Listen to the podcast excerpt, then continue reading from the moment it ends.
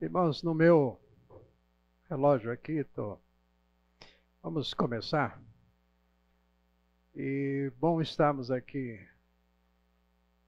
mais uma vez, nesta manhã. E... Semana foi fácil? Complicada? Desafiadora? É, vivemos nesse mundo real. Mas graças a Deus, irmãos, temos o Senhor. Ele deixou para nós um livro que a gente pode pensar, avaliar, ser instruído e decidir o que vai fazer. É, podemos confiar em, principalmente nas possibilidades dele, não nas nossas. Né? Quando nós olhamos ao redor, é muito fácil fazer igual Pedro, né? olhar as ondas, olhar o vento, mas quando podemos olhar para o Senhor, Ele mesmo diz assim: ó, venha, Fica comigo, você vai ter descanso. Ele não falou que seria fácil, mas ele falou: Eu vou estar com você. E ele está aqui conosco. Né? Então vamos orar, vamos pedir que o Senhor, esse mesmo Senhor, nos abençoe nesse tempo aqui, tanto quanto tantos irmãos que estão em outras classes e inclusive lá no culto. Tá? Nosso Pai, que bom que estamos aqui como irmãos, teus filhos. Obrigado pela vinda de Jesus, que nos deu princípios para viver e vivemos bem num mundo que jaz no maligno. Senhor, obrigado porque temos a presença do Espírito Santo aqui conosco, nos ajudando a compreender os princípios da tua palavra, nos fazendo lembrar de alguns que já conhecemos e nos convencendo à prática daquilo que o Senhor deseja que a gente viva. Senhor, agradeço pelos meus irmãos aqui. Com certeza o Senhor esteve com eles durante essa semana, tanto quanto comigo, com a minha família, e o Senhor vai continuar. Senhor, obrigado então por esse tempo. Oramos agradecidos no nome de Jesus. Amém. Bom, nós estamos conversando ah, sobre aquilo que foi a vida de Jesus, ele vindo, ele viveu aqui entre nós, mostrou para nós como podemos viver e assim deixou princípios para nós, na área que a gente diz assim, material, financeira. Né? Ah, vivemos num mundo que, ah, como a palavra de Deus deixa claro, alguém que está constantemente querendo nos induzir a um tipo de princípio, um tipo de estilo de vida que a princípio pode ser interessante mas tem consequência. Tudo tem consequência. Então, desde o início, ah, lá no Jardim do Éden, falamos disso já domingo passado. Satanás, a serpente, quis induzir e conseguiu induzir a, ao primeiro casal de que eles precisavam só mais um pouquinho o que eles tinham não era suficiente. E assim eles, no teste, não passaram. Não passaram, né? E teve consequência. Consequência para nós até hoje. Só que nós não podemos condená-los. Não podemos falar mal de Adão e Eva. Porque nós fazemos a mesma coisa. Nós sabemos que podemos é, fazer diferente. Estamos aqui juntos pensando um pouco é, na mesma autoridade bíblica que foi dada a eles o ensino. É? Bem-vindo, irmãos.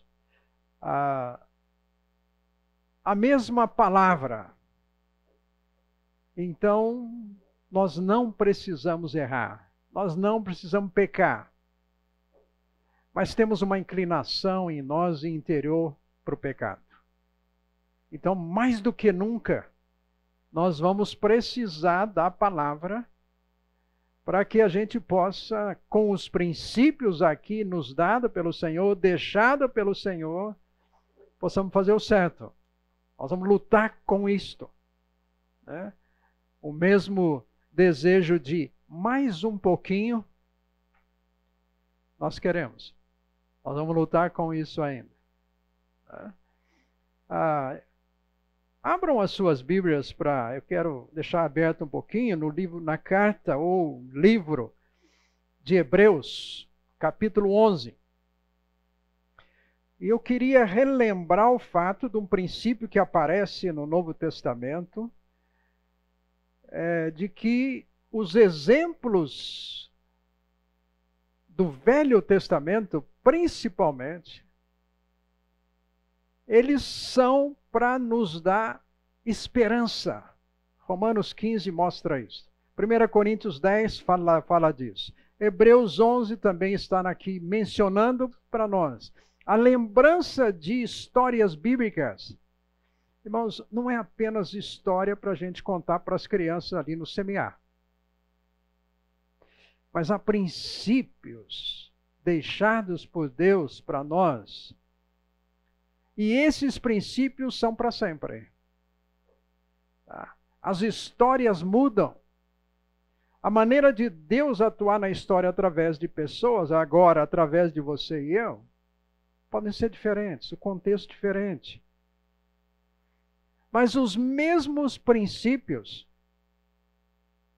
desde lá, funcionam hoje. Então, assim é que nós vamos olhar para Jesus e os princípios que ele viveu e ensinou. O contexto pode ser diferente, o contexto é diferente.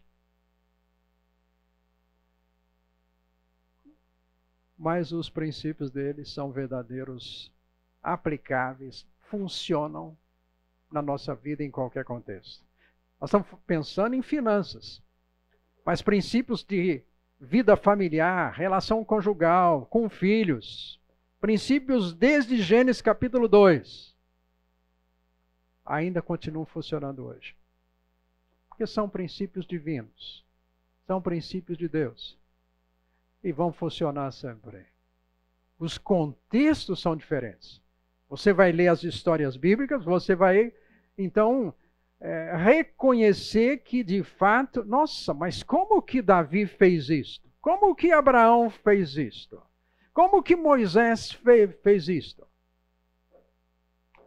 Contextos diferentes, momentos diferentes, mas os princípios estão lá.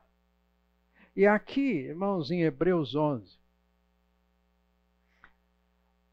aqui está um relato do que foram muito, des, muito desses homens, dessas mulheres e como que de forma resumida eles viveram. E eu queria, com base aqui, relembrar alguma coisa de, desses exemplos que nós já demos até, no caso, semana passada.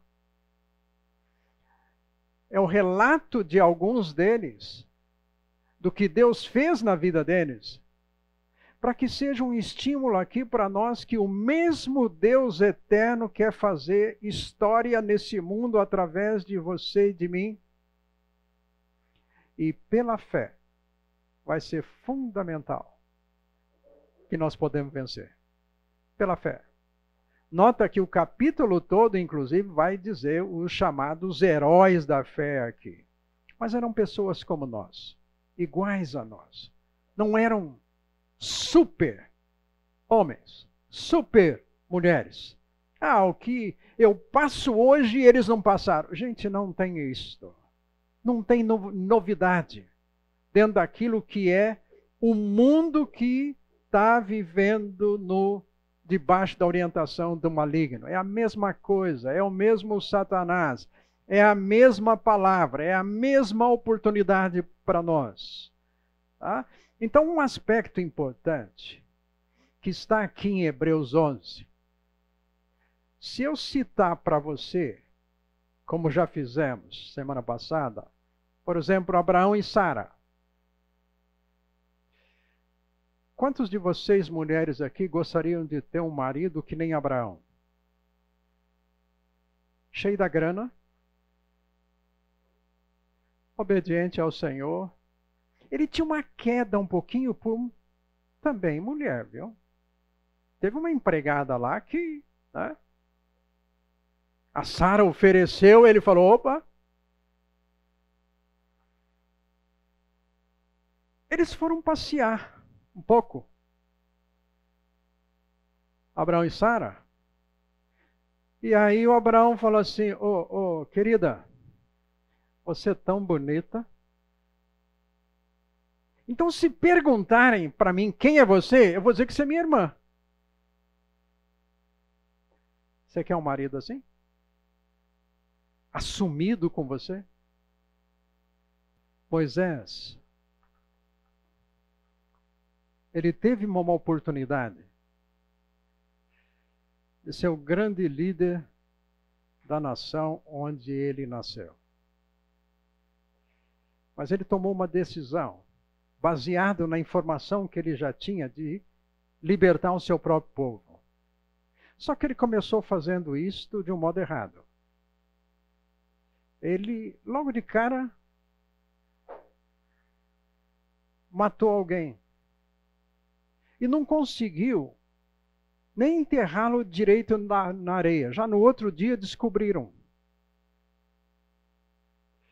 Ele precisava esperar a atuação de Deus que pode enterrar todo um exército no mar. E como fez no Mar Vermelho.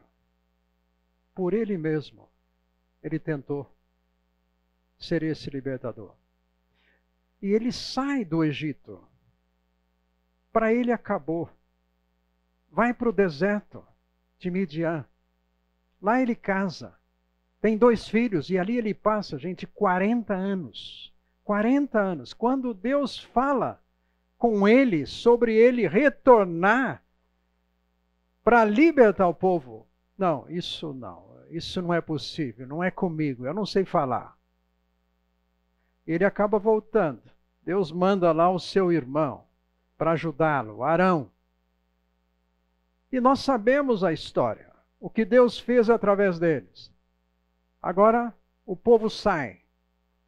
Povo agora está no deserto. Está diante da perspectiva de entrar na terra. E nós temos toda aquela a história bíblica dos espias, como eles vão ver como é a terra, acham maravilhosa, mas temem e esse Deus que nos trouxe aqui, ele não consegue nos levar na terra. E eles fizeram um movimento a tal ponto que Deus falou: tá bom, vocês vão andar mais 40 anos no deserto. E eu estou citando isso, gente, para lembrar o seguinte: Moisés passou mais 40 anos por causa da dureza do coração deste povo. E ele sofreu. Sabe uma das coisas na área financeira? É aqui que eu quero chegar. Gente, ele passou comendo maná e codonizes por 40 anos. 40 anos. A mesma comida. Você aguentaria? Eu aguentaria. Por melhor que frango, gente. É alguma coisa boa, mas comer 40 anos seguidos. Ah, mas você pode fazer né? Pode fazer a codornize assim, refogada, assada, tal. Mas, gente, 40 anos. Alguns de vocês aqui não têm 40 anos. Comer a mesma comida. Eu sei como é que é em casa. Arroz de ontem. Tem gente lá que tem dificuldade de comer arroz de ontem. Ah, é requentado. 40 anos. Ele sofre por causa de alguém, por causa do povo. E vive essa situação. Gente, não tinha shopping. Como é que estava a mesma né? roupa? Deserto. Moisés sofre isto. Passa por isso. Todo o povo passa. Gente, a gente olha essa história. Se você é como eu, eu não vou ficar pensando como é que foi a vida financeira deles ali naquele tempo. Eu leio, pronto, acabou.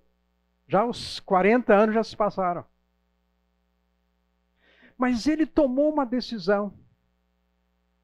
E aqui é algo importante para nós, gente, quando vamos olhar, por exemplo, de Jesus. Por que é que ele veio? Ele tomou uma decisão. Moisés toma uma decisão de não viver todo aquele contexto de opulência da possibilidade na sua vida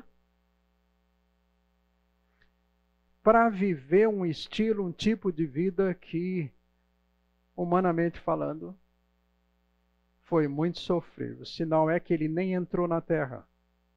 Nós não podemos culpar o povo por causa que ele não entrou na terra, mas que o povo cansou, cansou e ele também cansou. E teve um seu momento onde ele se irrita, desobedece e Deus tratou com ele duro. Deus não deixou, simplesmente falou: Não, eu, eu entendo, Moisés, esse povo realmente é difícil. Então você, ó, eu vou te perdoar, você vai entrar na terra assim. Não. Deus foi até o fim. Ele falou com Deus três vezes. Deus chegou na terceira e falou: Olha, Moisés, você é muito. Eu gosto muito de você, mas ó, não toque mais nesse assunto. Você não vai entrar na terra. E ele não entra na terra. Ah, ele decidiu. O povo tinha sua responsabilidade. Aqui, irmãos, outros exemplos, nós vemos no capítulo 12, só para fazer uma relação aqui, olhem no capítulo 12, falando agora sobre Jesus. Ele fala para nós olharmos para Jesus como autor consumador da nossa fé.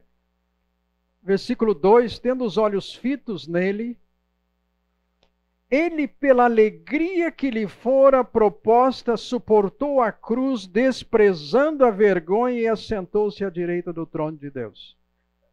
Pensem bem naquele que suportou tamanha oposição dos pecadores contra si mesmo, para que vocês não se cansem nem desanimem. O que estava acontecendo com os nossos irmãos hebreus aqui desta desse livro? é que por causa de Jesus, eles estavam sendo perseguidos e perderam, os seus bens foram confiscados. E uma das coisas, então, que o autor está fazendo aqui nessa, nessa carta é justamente querer fazê-los, olha, se animem. Há uma outra expectativa, há uma outra perspectiva por causa de Jesus, tiveram perdas financeiras. E aqui então está relembrando de uma série de pessoas no capítulo 11, que, que vai aparecer aqui no capítulo 11 várias vezes essa expressão. Eles não alcançaram as promessas que tinha sido prometido a eles. Eu disse para vocês semana passada que Abraão recebeu a promessa da terra mas ele só conseguiu comprar o terreninho do cemitério. Mais nada. Mas que Deus tinha prometido, tinha. E Deus foi dar para o povo essa terra, gente, 450 anos depois. Então aquilo que foi prometido, eles não viram acontecer.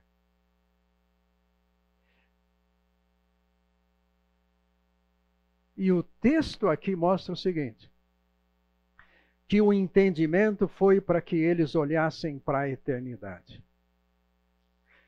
Gente, eu queria enfatizar, nós vamos falar disso, Jesus fala disso. O melhor de Deus para você e para mim não está aqui. O Senhor não salvou você e não tem um propósito na sua vida para enriquecê-lo aqui, para dar dinheiro para você aqui, para dar uma casa para nós aqui. A visão dele é lá. Aqui a traça, a ferrugem, o ladrão tira.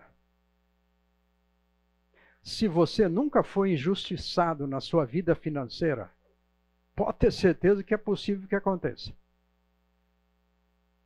O Senhor não está prometendo para você e para mim que você não vai encontrar alguém que vai tentar suborná-lo, levar você a comprar alguma coisa indevida. O Senhor não prometeu livrar você e a mim. Mas Ele promete para nós toda a segurança lá. Ora, gente, isto é uma decisão que nós vamos tomar na nossa vida do que nós, daquilo que nós queremos de, do estilo de vida de Jesus, também na área financeira ou não. É uma decisão. Seguir a Jesus, ele disse: tome a cruz, negue a si mesmo e venha. E venha. Nós precisamos saber como é que Jesus viveu. O seu ensino. Eu não sei como foi a sua o seu momento de encontrar Cristo. A sua decisão. Mas talvez alguém disse para você, olha, entrega a sua vida a Cristo que tudo vai melhorar. Vai ser uma benção, vai ser uma maravilha. Aí você entregou sua vida para Cristo e parece que às vezes a coisa piorou. Acontecimentos vieram na sua vida que você falou: Jesus, espera aí, o senhor não me prometeu isso, não. Gente, a perspectiva nossa não pode estar aqui. Está lá. Hebreus 11 mostra Abraão. Só que lá não falava isso. Você vai ler gente, não está lá. Escrito. Mas a perspectiva deles era o depois. O eterno. Gente, isso é uma grande bênção para nós. Uma grande bênção para nós. E nós devemos valorizar muito isso. É uma decisão. Eu vou viver nesse mundo como alguém que está de passagem. De passagem. Somos peregrinos, forasteiros, que nem o próprio texto bíblico vai nos chamar várias, várias vezes. Por isto, falamos semana passada, teremos épocas de vacas gordas e vacas magras. Como eu falei de Filipenses, que nós vamos ver épocas de fartura e fartura. Épocas onde temos e onde farta tudo. Farta tudo. E nós vamos aprender. Nós vamos aprender no contexto de Filipenses. Tudo posso naquele que me fortalece. Foi o que aconteceu com Paulo. Nós temos, gente, muitos outros personagens bíblicos que nós poderíamos falar aqui. Davi, grande Davi pastor, rei, músico. Deus o ungiu. Ele enfrenta Golias. Saul gostou. Ah, eu vou te dar até uma filha para você casar, que eu quero que você seja meu genro. E ele entrou nessa. Claro, casou. Só que logo em seguida o, o sogro começou uma perseguição em cima dele. O sogro. E ele perde, gente, a vida do palácio, a comodidade do palácio, o jantar do palácio. Inclusive por duas vezes, está lá jantando com o sogro, o sogro né, pega a lança e tenta matá-lo. Depois da segunda, ele falou: agora não dá mais. Gente, aí, aquele que era o ungido de Deus, o próximo rei, vai passar 13 anos de secura na sua vida. 13 anos no mato, tentando se manter em pé. Sabe o que aconteceu com ele lá nesses 13 anos? Gente, ele teve que se fazer de louco para comer. Ele foi fazer bico, como a gente diz. Naquele contexto, Deus coloca um grupo de homens na sua vida. Gente, 450 homens. E o texto bíblico diz assim: que eram homens amargurados e endividados. Então Davi já não tinha nada, vivendo no mato. Foi ser pastor de endividado. Agora, ele era ungido de Deus. Por que, que Deus deixou passar tudo isso? Nesse negócio dele, eu falei aqui, dele fazer bico, teve um dia que ele mandou um recado lá por um, um senhor que era muito rico. Olha, ajuda a gente um pouquinho. O cara desandou com um palavreado em cima dele que Davi ficou tão indignado que falou assim: Esse cara vai morrer agora. E Deus colocou a mulher dele, a mulher desse cara, do Nabal, a Abigail, para ir ao encontro de Davi e falar assim: Davi, não faça isso. Deixe que Deus puna. Dez dias depois, o Nabal morreu. Davi sabe o que estava fazendo, gente? Pedindo arroz e feijão para comer. O grande pastor de Israel teve fase da sua vida de fartura, gente. Foram 13 anos, fugindo de caverna em caverna, passando situações. Teve uma vez que ele foi procurar um sacerdote e falou assim: Ó, sabe aquele pão que vocês comem aí, que já não pode agora comer? O pão que já ficou de ontem? Me dá aí, porque eu estou com o pessoal aqui a gente está com fome. Então, pessoas, personagens bíblicos, gente, passaram dificuldades. Mas pela fé e diante de todas as circunstâncias, venceram. Claro que não todos. Mas esse é o histórico aqui. A hora que você lê Hebreus 11, você vai ver, gente. São pessoas iguais a nós. Viveram em contextos diferentes, mas Deus fez história na vida deles e através deles, tanto quanto é com você e comigo hoje. Deus não parou de trabalhar. Só que Ele vai deixar você e eu passarmos por situações apertadas. Para quê? Para Ele ser o supridor na nossa vida. Nós temos que, irmãos, aprender isto. Quando Paulo fala, tudo posso naquele que me fortalece, nós vamos aprender que o nosso supridor, o nosso provedor, de fato, o nosso pastor, unicamente é Ele.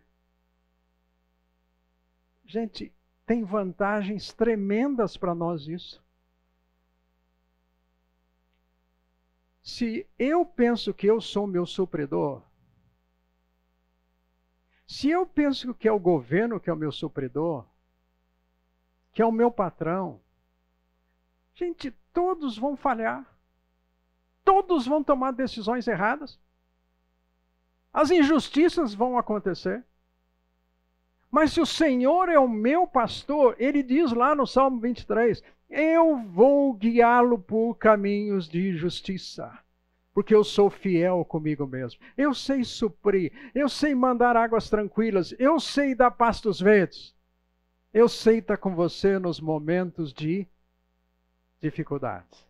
Eu sei dar para você vitória diante dos inimigos. Eu sou fiel e bom. Ele termina o salmo dizendo: Eu vou estar com você todos os dias da sua vida. Então nós vamos aprender que também Jesus dependeu, aprendeu a obediência, como diz aqui Hebreus, por aquilo que passou. É por isso que algumas experiências que nós temos dele, até mesmo multiplicando os pães, o texto diz assim: Pai, muito obrigado pelo pão que o Senhor está dando. Ele dá graças. Dá graças. E deu graças até mesmo, gente, diante do jantar pascal dele lá, que significava daqui a pouco era o quê? A sua cruz. Dá graças. É por isso que, normalmente, quando nós estamos aí olhando para a ceia, a gente dá graças no contexto da ceia. A gente faz oração ali, Senhor, obrigado pelo pão, obrigado pelo cálice, pelo seu significado, porque Jesus fez isso. Deixou exemplo para nós.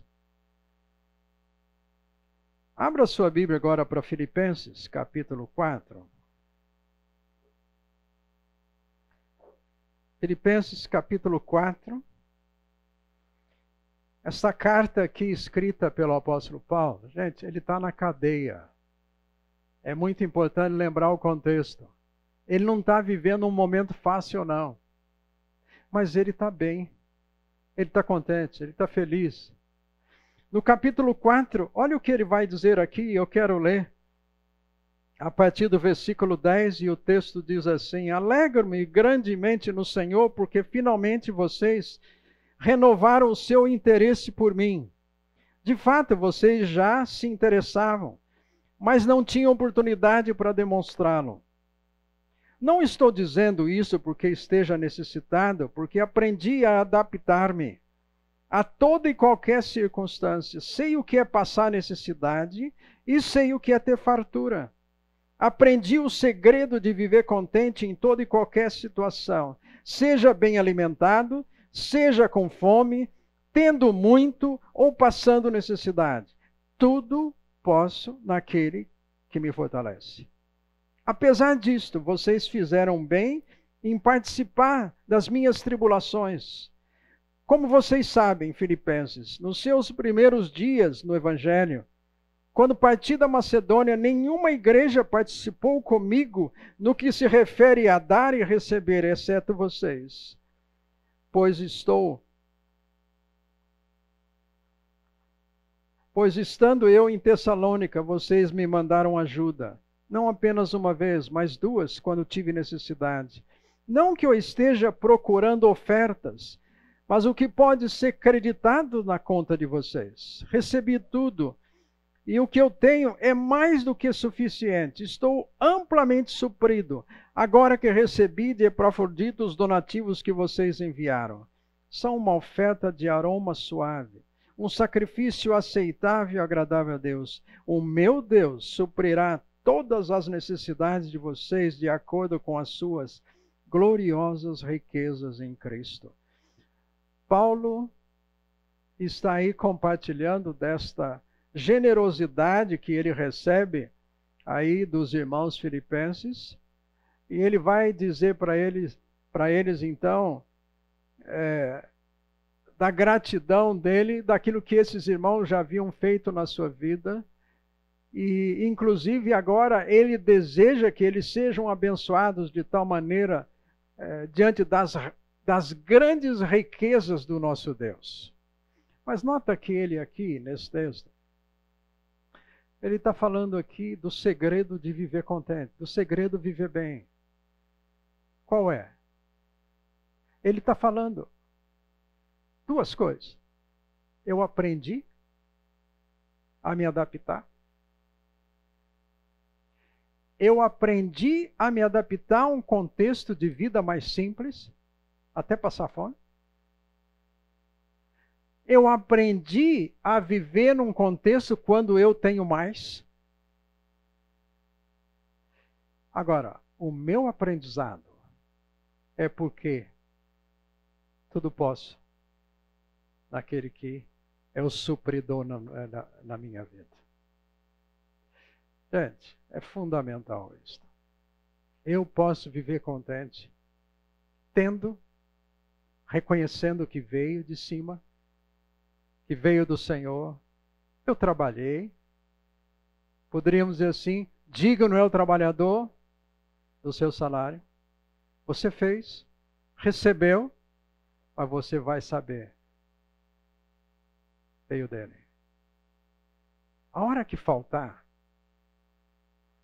ele, como é o chefe, é o patrão, ele não depende daquele emprego que você e eu estávamos antes para suprir na nossa vida. E talvez ele vai deixar você e eu passarmos por algumas circunstâncias onde vai ser importante agradecermos a ele, Senhor, a, a coisa não está fácil. Mas eu tenho uma relação de confiança com o Senhor, que eu sei que o Senhor pode fazer aquilo que eu não sei fazer. O Senhor tem caminhos e respostas que eu não tenho. Então, sabe de uma coisa? Com o Senhor não há desemprego, gente. Perdi emprego. Não. Nós nunca perdemos emprego com o Senhor. Nunca. Posso perder emprego de alguma empresa, de alguma situação em que eu tinha e, vi, e vivia. Posso ter que fechar um negócio diante do contexto, mas o meu patrão continua o mesmo. E aí por isso eu posso dizer: a minha força que eu tenho para viver cada dia é com Ele, independente do contexto. Então eu diria algumas coisas, irmãos, que o contentamento nosso não depende do exterior. Não pode depender. Depende do meu Senhor, dessa relação. Diria que todos nós, inclusive gente boa, talvez você passando por uma situação de dificuldade, você fala assim: Mas eu tenho sido tão fiel ao Senhor, eu tenho orado, Parece que quanto mais eu oro, como é que é a frase que a gente normalmente às vezes fala? Quanto mais eu rezo. E é mesmo, coisas acontecem. Mas o Senhor está testando enquanto está testando o Carlos aqui para ver quanto tempo de fato ele vai estar tá feliz quando não está tendo. Acontece com gente boa, acontece com gente espirituais. Perder esposa também acontece com o Fernando. Situações familiares também vão acontecer conosco. Deus não falou que não iria. Mas ele falou o seguinte: eu posso te dar força em todo momento da situação que você está passando. Isso eu me comprometo.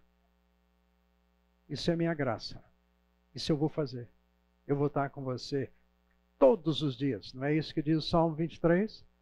Certamente a fidelidade e bondade estará conosco todos os dias até o fim. Até o último dia. Ele jamais nos abandona, jamais nos deixa. Seja em qual área da nossa vida, irmãos. Ele está sempre conosco. Ele será sempre o verdadeiro supridor. Aquele com quem nós podemos confiar. E aqui eu, antes do intervalo aqui nosso, eu queria dizer tudo isso, gente, nós estamos aprendendo. Aprendendo. Como o apóstolo Paulo fala. Eu aprendi. Você e eu estamos num processo de crescimento nessa relação com o Senhor. Não pense que você vai chegar da noite para o dia, sobe. Não, nós vamos ter dias de que, olha, subimos, mas a gente desce. Eu estava tão bem ontem à noite com o Senhor. Não sei por que, que hoje eu estou tão mal. Gente, nós estamos nesse processo. Aprendendo nessa relação com o Senhor. E o nosso Senhor entende. Talvez o seu patrão não entenda isso. Mas o verdadeiro patrão entende. Ele sabe que você e eu somos de carne e osso. Tá bom? Gente, intervalo. Irmãos, eu não posso perder a oportunidade de fazer propaganda. Ah, se você não faz parte de uma coinonia, gente, eu me converti aos 13 anos e desde lá eu faço parte de grupos pequenos. Esse negócio é muito bom. Está com gente. Nós precisamos uns dos outros. Né? E outra coisa, faça parte de um grupo, de um dos grupos, pelo menos, de oração. Está aí no site. Você entra lá no site, em sua presença, Pega o dia, o seu um horário que dá para você e aproveite. Nós precisamos dessa esse tempo de compartilhar e orarmos uns pelos outros. É precioso demais, irmãos. Então tem uma série de horários, você pode escolher um, dois, três, quatro, cinco, quanto você quiser. Depende da semana, você pode aproveitar mais. Né? Vários horários aí. Ah, eu queria começar, ainda nesse tempo que temos, olhar um pouquinho mais diretamente para a vida de Jesus. Ah, abram as suas Bíblias aí para 2 Coríntios. 2 Coríntios, capítulo 8. E esse é um texto, capítulo 8 e 9 que fala, é, é muito usado para falar de ofertas, questões financeiras, o dar, semear. Mas eu queria pegar algo aqui que é exemplo de Jesus para nós, para a nossa vida financeira. Aquilo que ah, foi dele o seu início, o seu começo é, na sua vida. Eu queria começar lendo aqui os, no capítulo 8, 2 Coríntios 8. Eu vou ler aqui, irmãos, os primeiros quatro versículos, só para pegarmos um pouquinho desse contexto aqui. Agora, irmãos, queremos que vocês tomem conhecimento da graça que Deus concedeu às igrejas da Macedônia. No meio da mais severa tribulação, a grande alegria e extrema, extrema po pobreza deles transbordaram em rica generosidade, pois dou testemunho de que eles deram tudo quanto podiam e até além do que podiam. Por iniciativa própria, eles nos suplicaram insistentemente o privilégio de participar da assistência aos santos. O que está acontecendo? É, recursos estão sendo levantados uh, para a igreja agora aqui, no caso, Paulo está falando para levar para a igreja de Jerusalém, que agora, depois de perseguições, eles estão bastante, vamos dizer assim, com dificuldades, empobrecidos. E Paulo está aqui levantando recursos para ir até Jerusalém e levar a eles. Só que ele está mencionando aqui desses irmãos que pediram para participar desta oferta. Pediram, reconhecendo que era um privilégio para eles essa participação. Ah, O texto aqui começa, irmãos, dizendo: Eu quero que vocês tomem o conhecimento da graça de Deus. Guarda isso. Graça de Deus. Graça de Deus. Se temos, é a graça de Deus. E aqui eles estão falando. Mesmo na minha necessidade, nota que esses irmãos da Macedônia não eram pessoas que estavam com recursos assim à vontade. Estão falando aqui das dificuldades deles. E eles, mesmo nesse contexto, nós sabemos que é um privilégio para nós participar desse cuidado da vida dos outros como exemplo da graça de Deus.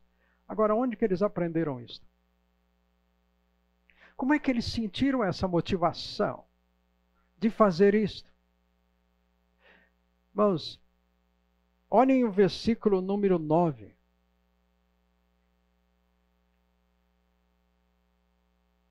Pois vocês conhecem a graça de nosso Senhor Jesus Cristo, que sendo rico, se fez pobre por amor de vocês, para que por meio da sua pobreza vocês se tornassem ricos. Ante, qual foi a decisão de Jesus? Lembra, onde Jesus estava? Ele estava no bem bom lá em cima, gente. O texto bíblico diz que ele estava lá na eternidade. Ele criou todas as coisas. O texto usa a expressão rico. Mas decidiu, decidiu, gente, se fazer pobre, simples, um estilo de vida simples. Para quê? Para compartilhar da herança dele com você e comigo. Gente, essa é uma decisão de alguém que não precisava fazer isto, mas fez isto por graça, por amor. Tudo que ele fez, então, ao vir aqui, irmãos, e tem outros textos que mostram isso, ele veio para compartilhar do que ele tem conosco. Ele veio para tirar você e eu, em todos os sentidos, gente, da miséria. Ele tem dinheiro. Aí ele falou assim: Pai, eu vou lá. Eu vou lá compartilhar do que eu tenho com eles. É por isso que a gente ora. Pai nosso, o quê? Eu sempre falo, não é Pai meu. É Pai nosso.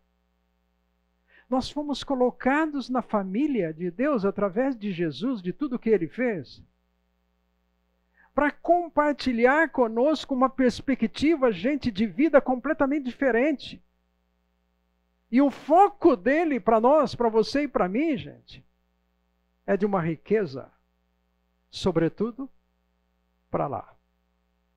Para lá. Onde ele foi, e ele diz assim: na casa do meu pai tem cantinho lá para todo mundo. E coisa boa. Onde o ladrão, onde o governo, onde a traça, onde ninguém pega. Seguro.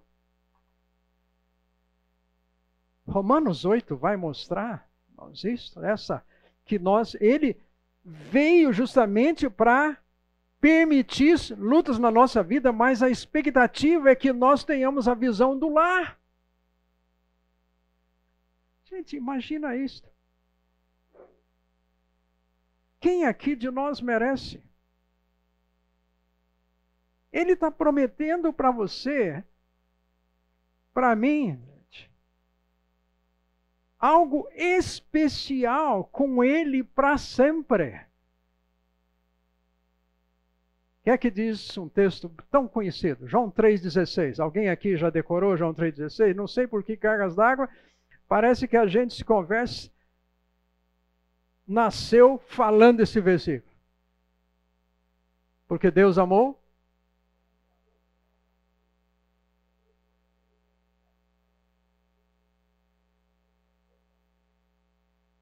Ok. Chegamos no vida eterna, gente.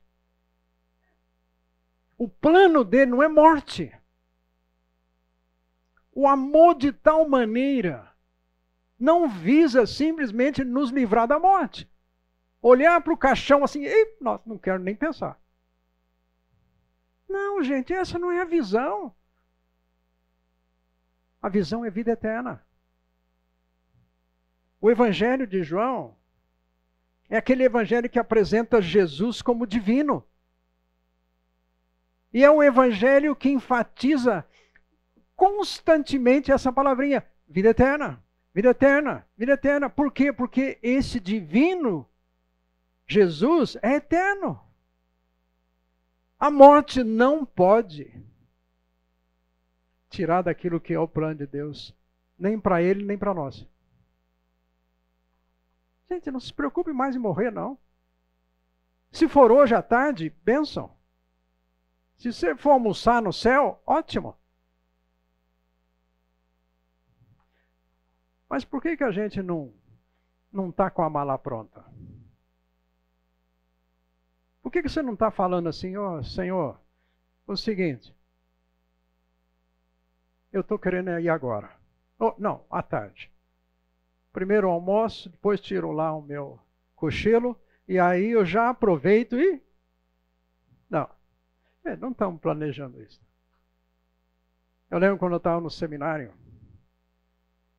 E seminário, lá na, na Palavra da Vida, é. Né, tem rapaz e moça. Então a gente sempre diz assim, é. Sempre sai em parzinho há muito casamento. Tá? E quando eu estava namorando a Heidi, nós nos encontramos lá. Falei, Deus, deixa eu casar primeiro.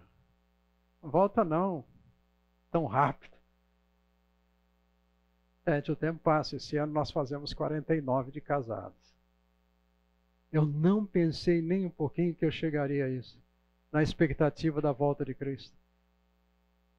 Tá? O melhor de Deus, o plano de Deus para nós, visa para lá.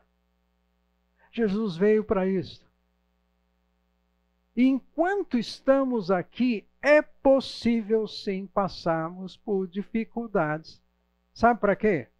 Para a gente aprenda a investir para lá olhar para lá. Lembra do texto que nós citamos semana passada? Dos talentos, dos recursos que Deus coloca? Ele diz: servo bom e fiel. Fosse fiel no pouco, eu tenho mais para dar para você aqui, no meu reino. O que nós vamos fazer? diante das situações, dificuldades que passamos. Fidelidade. Fidelidade ao Senhor. Bondade. Como diz Deus, servo bom e fiel. Assumimos um compromisso com Ele, porque Ele assumiu em primeiro lugar conosco. Há vários textos que mostram justamente isso. Efésios tem um texto, gente, que é maravilhoso quando fala no capítulo 2 que a gente estava numa situação péssima. Mas ele, porque é misericordioso, capítulo 2, lá de Efésios, ele veio com sua graça. Sabe o que ele vai fazer, gente? Vai chegar um dia lá, lá, ele vai dar testemunho, gente daquilo que foi a sua vida em termos da aceitação do amor dele. Graça. A suprema riqueza da sua graça. Gente, que mérito nós temos? Nenhum. Ele se interessou por você e por mim, gente. Foi decisão dele. Independente de você e de mim, ele veio até nós, ele fez com que você soubesse dessas informações. Só por causa que tem graça. Graça. O que diz Paulo? Graça que é superabundante. Tá? Então é importante lembrar, gente, que Jesus veio também para viver de tal maneira que fosse para nós um tipo de vida com todo investimento para lá, para depois. Porque fala a verdade, aqui a coisa não é fácil. É Covid para lá, melhora não sei o quê, enfermidade lá, é luta financeira, né? Essas situações com a sogra. Gente, a minha sogra já está na glória. Lamento, né? Era uma, uma pessoa que amávamos. Amamos. Né? Mas sempre há desafios na nossa vida de todo tipo. Mas a expectativa não é para cá. Deixa, vamos lembrar algumas coisas da vida de Cristo. Ele nasceu aonde? Houve um recenseamento. Ela está grávida. Eles têm que sair da região ali onde moravam, Nazaré, para ir até Belém. Nasceu. Ali. Não tinha. Era época do recenseamento, então não tinha um lugar a não ser no lugar onde todo mundo deixava ali também os seus animais. E foi ali mesmo que nasceu. Agora, quem era ele? Gente, fala a verdade. Você que é aqui, pai e mãe. Nossos filhos nasceriam assim? Vamos dizer, no curral das vacas?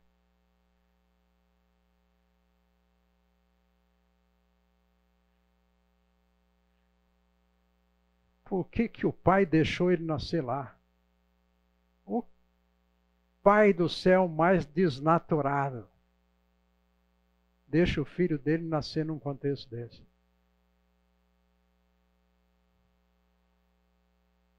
Aí tinha umas pessoas que apareceram lá, chamados pastores. Quem eram esses pastores? Eram pessoas do governo, assim, toda a opulência? Não pessoas até que eram rejeitadas cerimonialmente falando. Não eram pessoas que eram aceitas, inclusive, pelo trabalho que fazia no contexto do templo. Mas vocês imaginam, gente, eles estão lá cuidando das ovelhas. Aí aparece um anjo, fala com eles alguma coisa, Eles estranham tudo aquilo. Aí aparece aquele coral celestial. Para quem que Deus foi aparecer? Não eram as pessoas que eu iria escolher para dar notícia do nascimento de um filho meu. Eu acho que eu teria um gosto um pouquinho melhor do que de Deus, do que do Pai.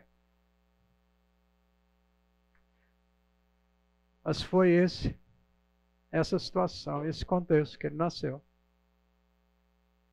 Aí tinha que, em algum momento, gente, fazer um, oferecer como gratidão um sacrifício. O que é que eles ofereceram? Os pais, José e Maria. Aquilo que o paupérrimo oferecia, porque não tinha dinheiro dois pombinhos, duas rolinhas. Era o mínimo que seriam aceitos. Era o que eles tinham. Agora lembra quem ele era? O ricaço, o banqueiro,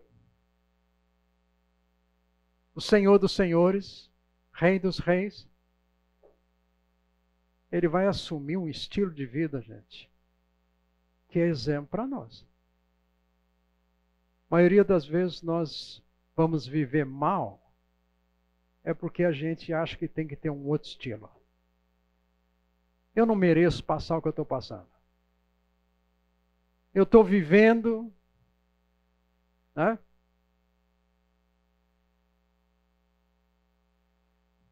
A vida dele, de Jesus, foi em Nazaré cidade desqualificada. Aí foi lá que ele foi criado. Profissão: carpinteiro. Vai mexer com madeira. É, Eduardo, você precisava seguir o pai. Ah, o pai dele trabalha com madeira. Gente, vida simples. Vida simples. E 30 anos, gente. Até que ele começa o seu ministério público. 30 anos. Parece perda de tempo mas viveu dentro do contexto cultural e religioso da sua época. Quando ali atingia o, a maioridade, poderia to, tomar algum cargo público. Ele fez muitos sinais, muitas curas, milagres. E aqui, gente, algo extraordinário não para si mesmo. Ele veio para ajudar os outros. O foco não era ele mesmo. Ele foi tentado, não foi? A gente conhece os, os textos onde ele passa lá, chamadas tentações. A primeira tentação, a segunda, a terceira, podemos falar mais a respeito disso. Por que, que ele não cedeu? Para comer, para transformar pedra em pão.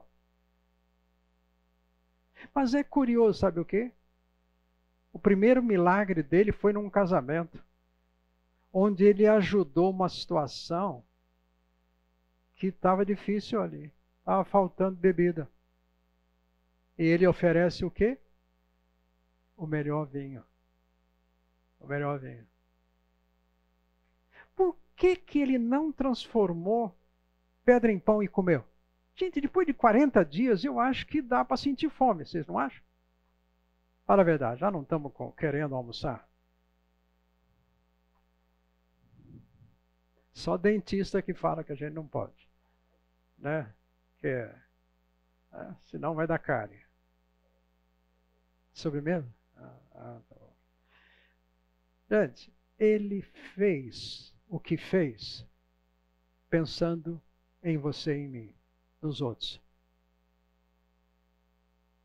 Ele podia ter descido da cruz. Não falaram para ele? Se o Senhor de fato é quem é que o Senhor está dizendo, desce da cruz. Mas olha, os ladrões. Mas leva a gente também, hein? Pensa em nós também. Por que, que ele não fez? Ele podia. Por que, que na hora que ele está sendo atacado, preso ali, o, né, o Pedro ainda tira da espada. Ele fala: Ó, para. Aí ele diz assim: Eu podia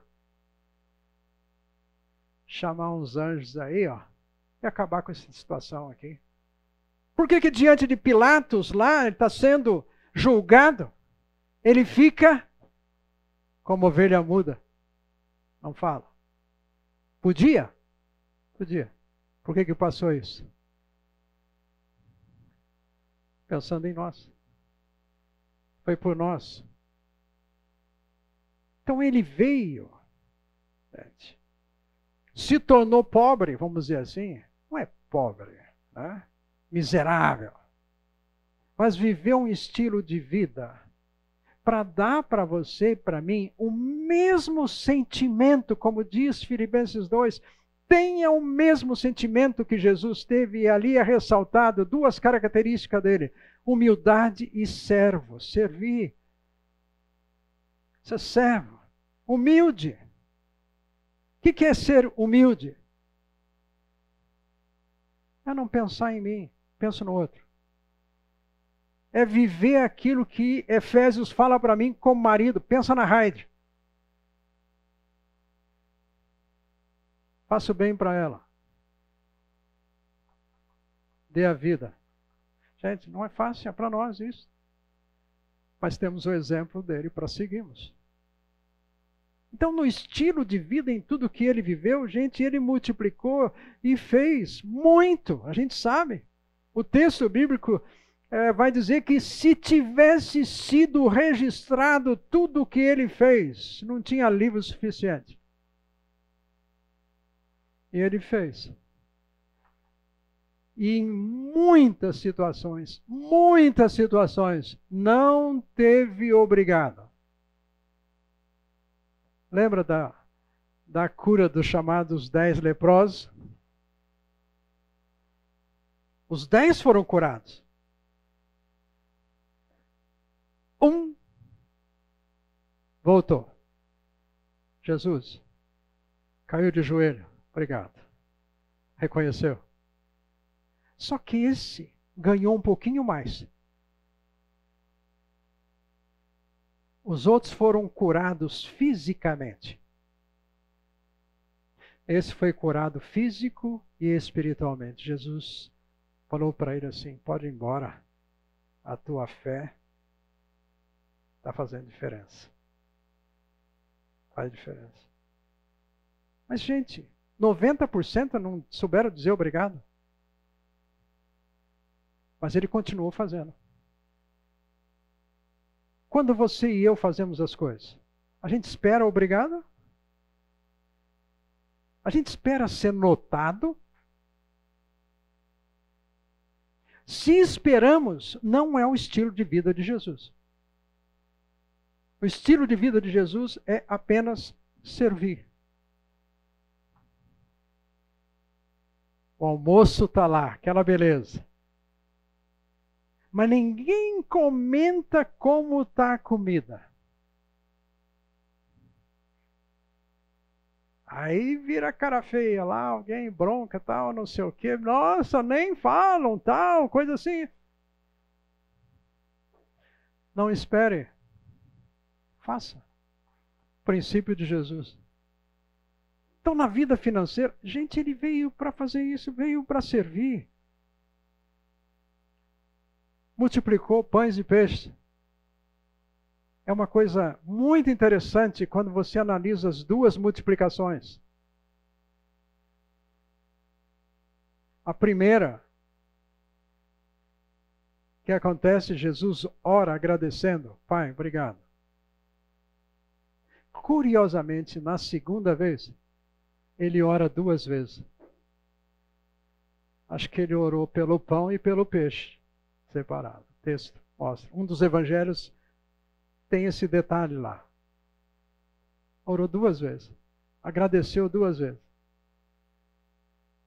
Mas no contexto entre uma e outra, um dos acontecimentos, quando Jesus acontece a primeira multiplicação, Jesus disse assim para os discípulos: Olha, podem ir, podem ir embora. Eu vou despedir a multidão. E isso é mais ou menos, gente, seis horas da tarde. Diz o texto bíblico lá no final da tarde. Jesus despede a multidão, os discípulos vão para o mar, e o texto bíblico diz que mais uma vez Jesus foi orar. Solitário. Aí ele foi ao encontro dos discípulos. Sabe que hora da manhã? Três da manhã. Três horas da manhã. Gente, ele despediu, foi orar nove horas. Oração, gente, é conversar com o pai. Então ele foi conversar com o pai dele. Nove horas. Aí ele sai e tem aquela experiência lá de andar sobre o mar, Pedro vê fantasma e aquela situação toda que ele vai ao encontro e tudo aquilo ali. Jesus depois chama a atenção deles. Após a segunda multiplicação, ele fala assim: ó, eu estou fazendo tanta coisa e vocês não creem? Não creem? O desafio para nós, gente, é uma vida de fé, de confiança. Por causa dele. Porque ele pode tudo. E ele nos ama. Ele nos ama. Independente de nós. Independente de nós. Você e eu podemos não ser fiéis. Mas Paulo diz a Timóteo: ele continua sendo fiel porque ele não pode negar-se a si mesmo. A nossa relação, então, com Jesus, vendo o estilo de vida dele, gente, é de simplicidade, porque ele foi simples. Independente das coisas que nós vamos conseguir, que são interesses nossos, sonhos nossos, aquilo que esse mundo aqui pressiona, que o diabo pressiona para que parece que se eu vou ser um alguém vencedor, é porque eu posso comprar um carro novo, ter um emprego novo, subir na vida. Até o seu nome aparecer lá no LinkedIn. Veja, olha, o cara está com uma profissão boa, no coisa nova agora.